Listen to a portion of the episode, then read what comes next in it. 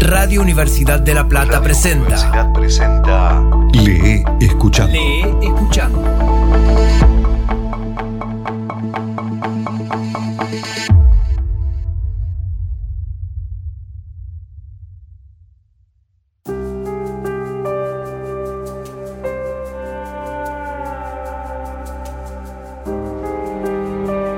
Hoy presentamos El hincha de Mempo Giardinelli.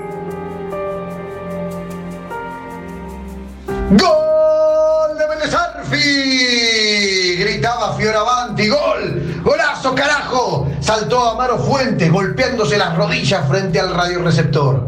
Había soñado con ese triunfo toda su vida. A los 65 años, reciente jubilado de correos y todavía soltero. Su existencia era lo suficientemente regular y despojada de excitaciones como para que solo ese gol lo conmoviera. Porque lo había esperado innumerables domingos. Lo había imaginado y palpitado de mil modos diferentes. Nacido en Ramos Mejía, cuando todo Ramos era adicto al entonces club argentino de Vélez Arfiel, Amaro estaba seguro de haber aprendido a pronunciar ese nombre casi simultáneamente con la palabra papá. Del mismo modo que recordaba que sus primeros pasos los había dado con una pequeña pelota de trapo entre los pies, en el patio de la casona paterna, a cuatro cuadras de la estación del ferrocarril, cuando todavía existían potreros y los chicos se reunían a jugar al fútbol hasta que poco a poco, a medida que se destacaban, iban acercándose al club para alistarse en la novena división. Ya desde entonces, su vida quedó ligada a la de Vélez Sarfield, de un modo tan definitivo que él ignoró por bastante tiempo, quizá porque todos, quienes lo conocieron, le auguraron un promisorio futuro futbolístico, sobre todo cuando llegó a la tercera, a los 17 años, y era el goleador del equipo. Pero acaso su ligación fue mayor al morir su padre, un mes después de que le prometieron el debut en primera, porque tuvo que empezar a trabajar y se enroló como grumete en los barcos de la flota Mianovich y dejó de jugar, con ese dolor en el alma que nunca se le fue, aunque siempre conservó en su valija la camiseta con el número 9 en la espalda, viajara donde viajara, por muchos años, y aún la tenía cuando ascendió a primer comisario de a bordo, en los buques que hacían la línea Buenos Aires, Asunción, Buenos Aires, y también aquel día de mayo de 1931, cuando el Ciudad de Asunción se descompuso en Puerto Barranqueras y debieron quedarse cinco días. Y él, sin saber muy bien por qué, miró largamente esa camiseta como despidiéndose de un muerto querido y decidió no seguir viaje. De modo que desertó y gastó sus pocos pesos en el Hotel Chanta 4. Después vendió billetes de lotería. Creyó enamorarse de una prostituta brasileña que se llamaba Mara y que murió tuberculosa. Trabajó como mozo en el bar La Estrella y se ganó la vida haciendo changas hasta que consiguió ese puestito en el correo como repartidor de cartas en la bicicleta que le prestaba su jefe. Desde entonces, cada domingo implicó para él la obligación de seguir la campaña velezana, lo que le costó no pocos disgustos. Durante casi 40 años debió soportar las bromas de sus amigos, de sus compañeros del correo, de la barra de la estrella, porque en resistencias todos eran de Boca o de River, y cada lunes la polémica lo excluía, porque los jugadores de Vélez no estaban en el seleccionado, nunca encabezaban las tablas de goleadores, jamás sus arqueros eran los menos vencidos, y Coso, goleador en el 34 y en el 35, Conde en el 54, Rugilo, guardaballas de la selección que se había erigido como héroe mereciendo el apodo de El León de Wembley, eran solo excepciones. La regla era la mediocridad de Vélez, y lo más que podía ocurrir era que se destacara algún jugador, el que al año siguiente sería comprado seguramente por algún club grande, y así sus ídolos pasaban a ser de Boca o de River, y de sus amigos, de sus compañeros de barra. Claro que había retenido algunas satisfacciones. En 1953, por ejemplo, el glorioso año del subcampeonato, cuando el equipo terminó encaramado al tope de la tabla, solo detrás de River. O aquellas temporadas en que Subeldía, Ferrado, Marrapodi en el arco, Avio, Conde, formaban equipos más o menos exitosos. Todos ellos pasaron por la selección nacional.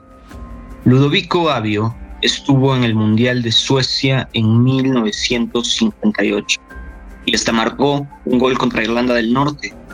Amaro había escuchado muy bien a Fioravanti cuando relató este partido desde el otro lado del mundo y se imaginó a Avio vistiendo la celeste y blanca, mirado por miles y miles de rubios, todos igualitos, como los chinos, pero al revés.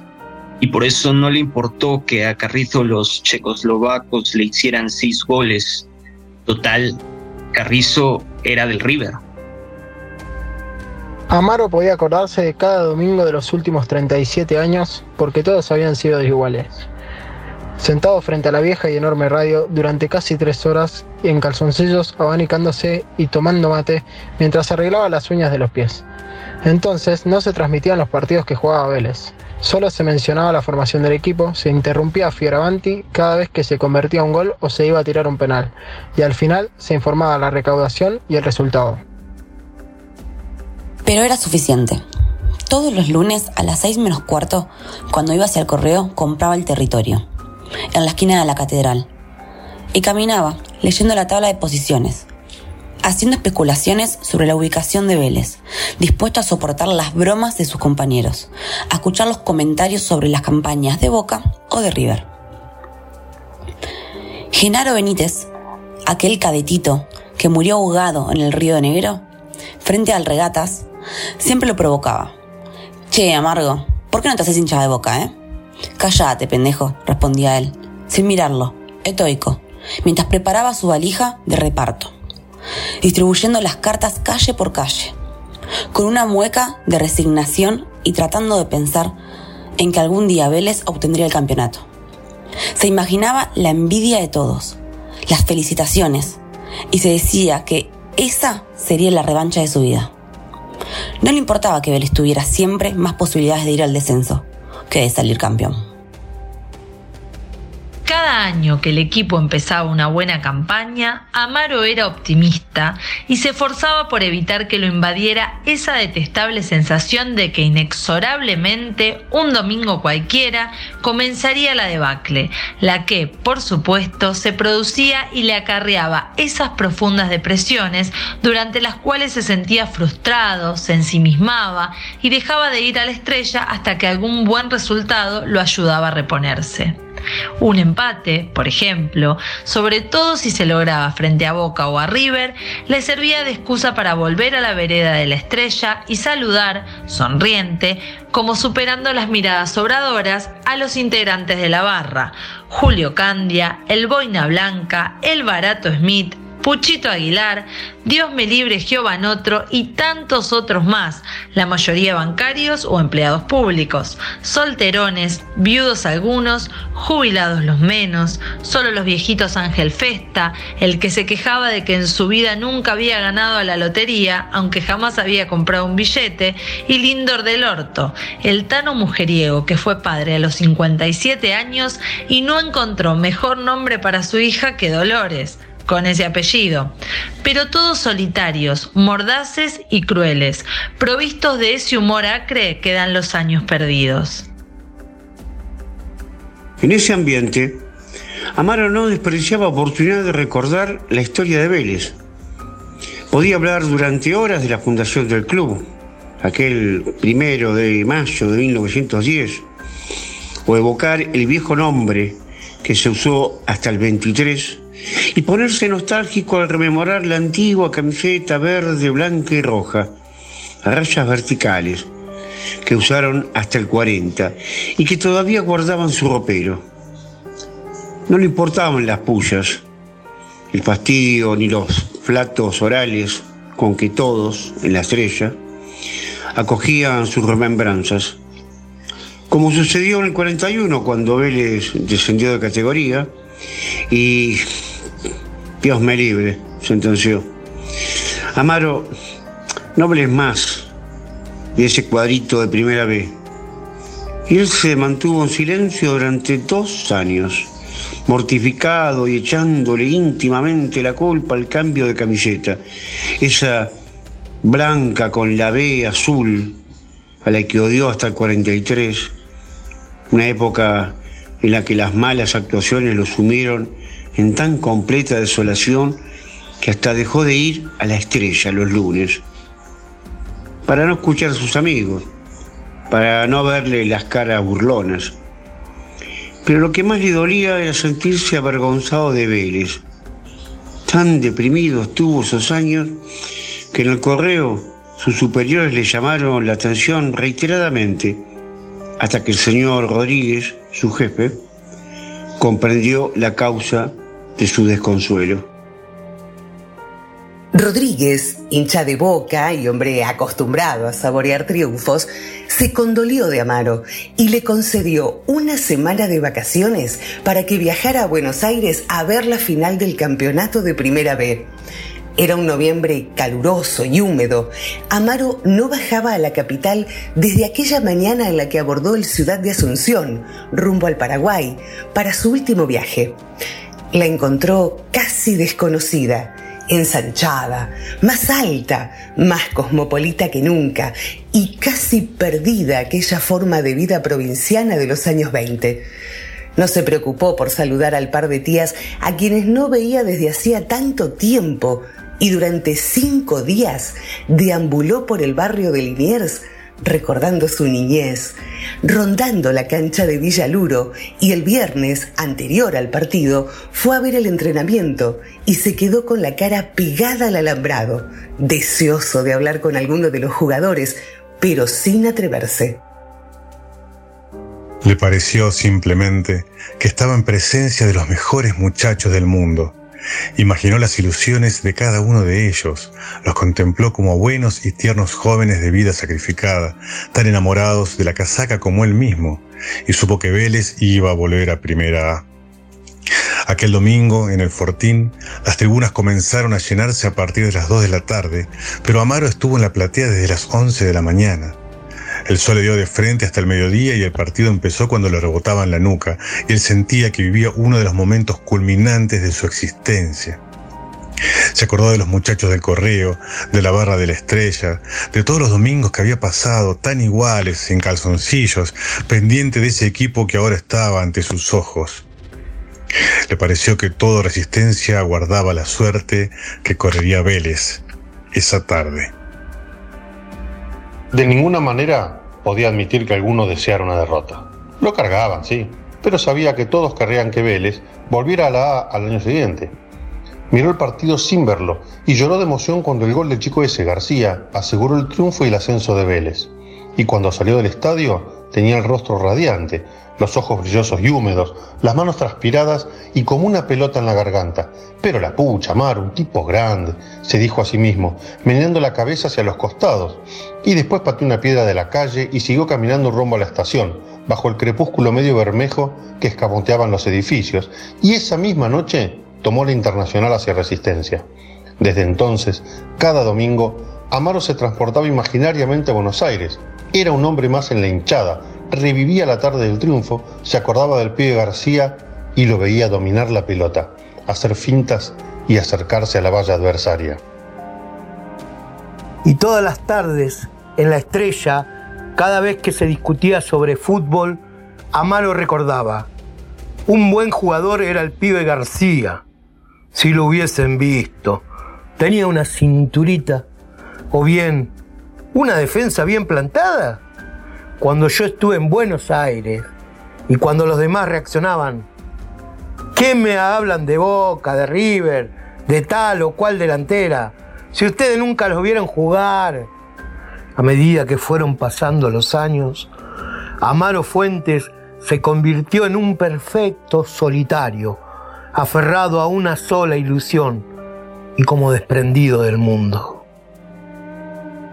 La vejez pareció caérsele encima con el creciente mal humor, la debilidad de su vista, la pérdida de los dientes y esa magra jubilación que le acarrió una odiosa, fatigante artritis y el reajuste de sus ya medidos gastos. Como nunca había ahorrado dinero ni había sentido jamás sensualidad alguna que no fuera su amor por Vélez Arfield, su vida continuó plena de carencias y nadie sabía de él más que lo que mostraba, su cuerpo espigado y lleno de arrugas, su pasividad, su estoicismo, su mirada lánguida y esa pasión velezana que se manifestaba en el escudito siempre prendido en la solapa del saco, más con empecinamiento que con orgullo porque carajo, decía, alguna vez se tiene que dar el campeonato. Ese único sobresalto que esperaba de la vida monótona, sedentaria, que llevaba y que parecía que solo se justificaría si Vélez salía campeón. Y quizás por eso aprendió a ver la esperanza en cada partido, confiado en que su constancia tendría un premio, como si alcanzar el título fuera una cuestión personal y él no estuviera dispuesto a morir sin haberse tomado una revancha contra la adversidad, porque como se decía a sí mismo, si llevé una vida de mierda, por lo menos voy a morirme saboreando una pizca de gloria. Casualidad o no, la campaña de Vélez Arfiel en 1968 fue sorprendente. Tras las primeras confrontaciones, Amaro intuyó que ese sería el gran esperado año.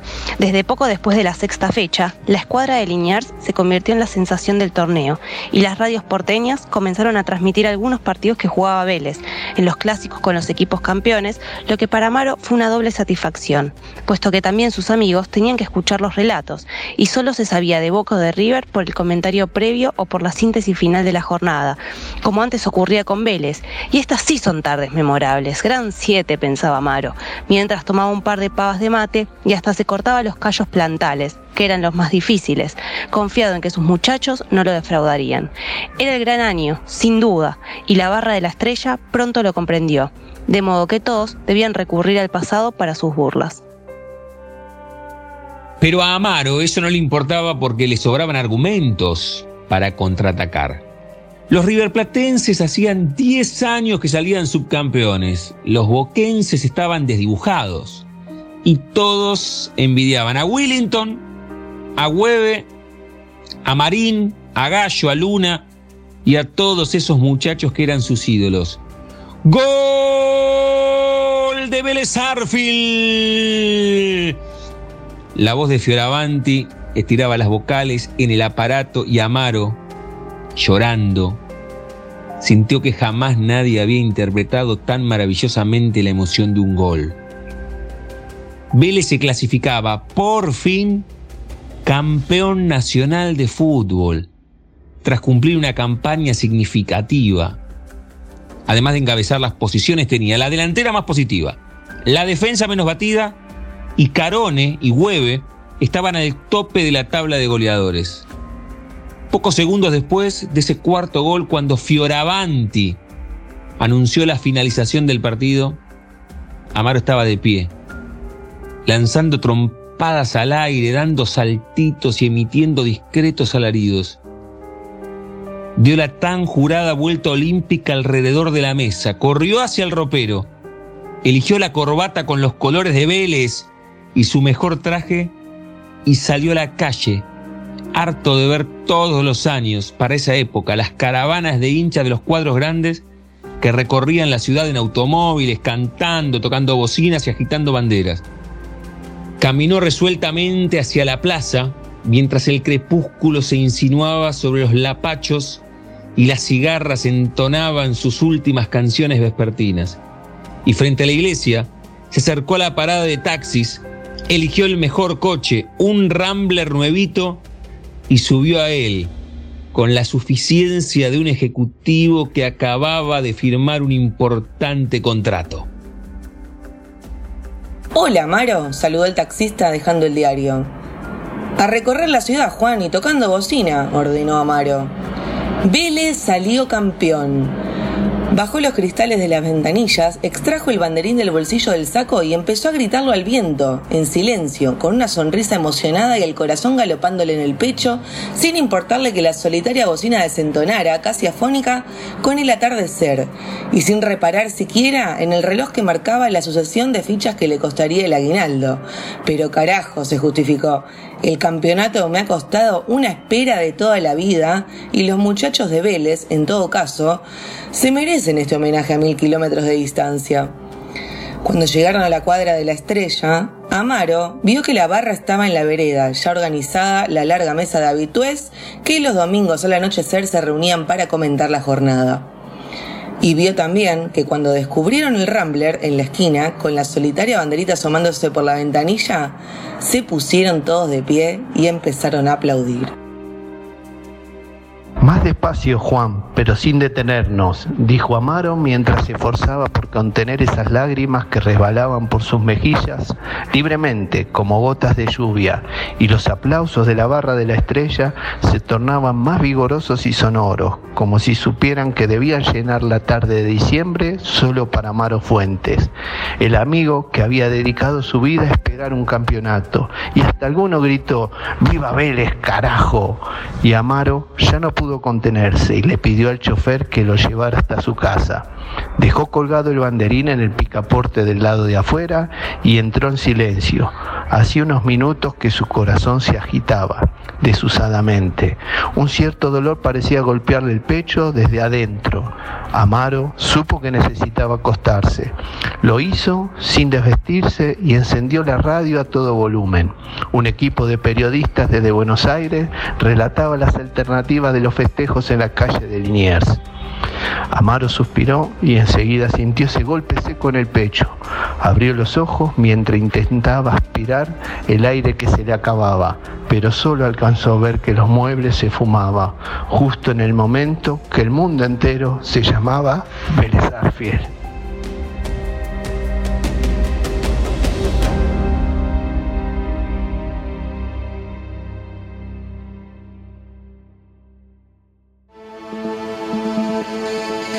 Gracias a todos. Por orden de aparición. Nico Sosa. Alejandro Caravario. Carlos Milito. Leandro Moreno. Gabriel Pedrazi. Braulio Paz. Matías Monito Vargas. Sasha Gigliani. Micaela Canataro. Mario Arteca. Nora Pigó. Tomás Watkins, Federico Watkins, Martín Espíndola, Marcelo Negro Gómez, Federico Jiménez, Delfina Corti, Damián Zárate, Antonella Curatola y Beto Maceira. Hoy presentamos El hincha de Mempo Giardinelli. Lee escuchando. Voces artísticas Juan Pablo Weise y Diego Carrera. Edición Juan Manuel de Vega. Idea y realización Mario Arteca y Damián Zárate. Radio Universidad de La Plata. Una radio, dos frecuencias.